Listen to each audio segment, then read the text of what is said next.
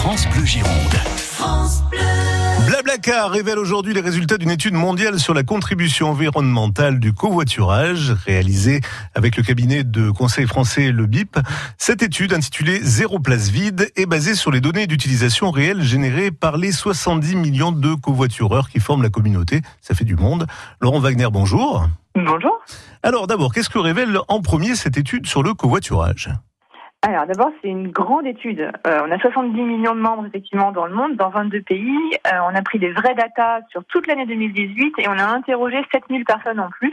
C'est vraiment du solide. Euh, on leur a demandé ce qu'ils auraient fait s'ils n'avaient pas utilisé Blablacar, s'ils n'avaient pas fait de covoiturage pour voir en fait l'impact qu'on a.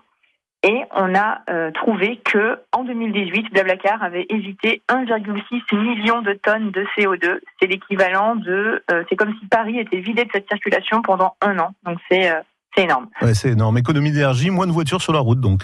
Exactement. Donc le mécanisme, comment est-ce qu'on fait pour économiser ça? C'est que les voitures malheureusement circulent avec pas assez de passagers à bord. Hein. Les voitures font plus d'une tonne, elles consomment beaucoup, et il y a 1,9 personnes à bord en moyenne, donc euh, le conducteur est souvent euh, son conjoint. Euh, et grâce à Blablacar qui ajoute 2,1 passagers en moyenne, on arrive donc à 3,9 personnes par voiture. Donc on double de 1,9 à 3,9, on double le nombre de personnes dans les voitures.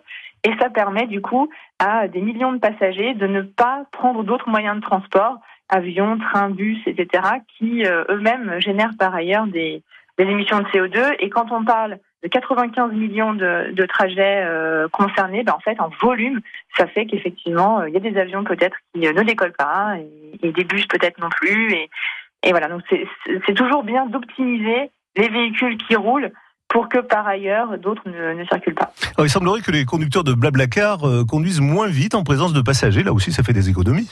Exactement. Donc il y a plusieurs sources d'économies grâce au covoiturage. C'est comme je l'ai expliqué la le report modal, en fait, ce qu'on aurait pris. Et donc, c'est ça, c'est la première économie. Et il y a aussi le comportement. Et effectivement, les covoitureurs font deux choses plutôt bien. C'est qu'ils roulent moins vite que la moyenne. En tout cas, ils respectent le code de la route, alors que quand on est seul, c'est vrai que certains nous avouent qu'ils se permettent de dépasser un petit peu, mais dès qu'ils ont des covoitureurs, ils, euh, respectent. Et euh, par ailleurs, ils gonflent les pneus aussi. Et on sait que c'est une bonne pratique. Euh, la voiture consomme moins quand les pneus sont bien gonflés. Est-ce que l'on peut aller un petit peu plus loin dans ce covoiturage? Quelles sont les pistes que vous explorez chez Bablacar oui, alors, en gros, là, il y a une urgence climatique. Il faut absolument réduire les émissions de CO2 drastiquement d'ici 2030. Hein. c'est le GIEC qui a, qui a, lancé un appel euh, fin 2018. Et euh, le constat, c'est que quand même aujourd'hui, même si Babacar est devenu très populaire euh, et qu'on est content d'avoir économisé 1,6 million de tonnes de CO2, ça n'est pas assez. Euh, le covoiturage n'est pas encore la, norme pour, euh, pour tous les trajets.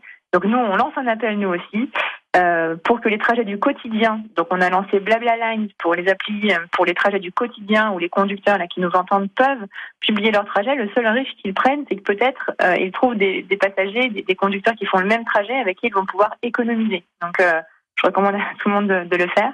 Et pareil pour le longue distance, de toujours euh, proposer ces places libres, ça permettra à d'autres de ne pas prendre leur voiture et voire même euh, plutôt que de publier son trajet en tant que conducteur, de regarder s'il n'y a pas déjà une dizaine de personnes qui, qui fait ce trajet-là pour euh, potentiellement laisser sa voiture au garage. Il y a encore plein de choses à faire. Merci Laure Wagner pour toutes ces informations. Une étude qu'on peut retrouver évidemment sur votre site.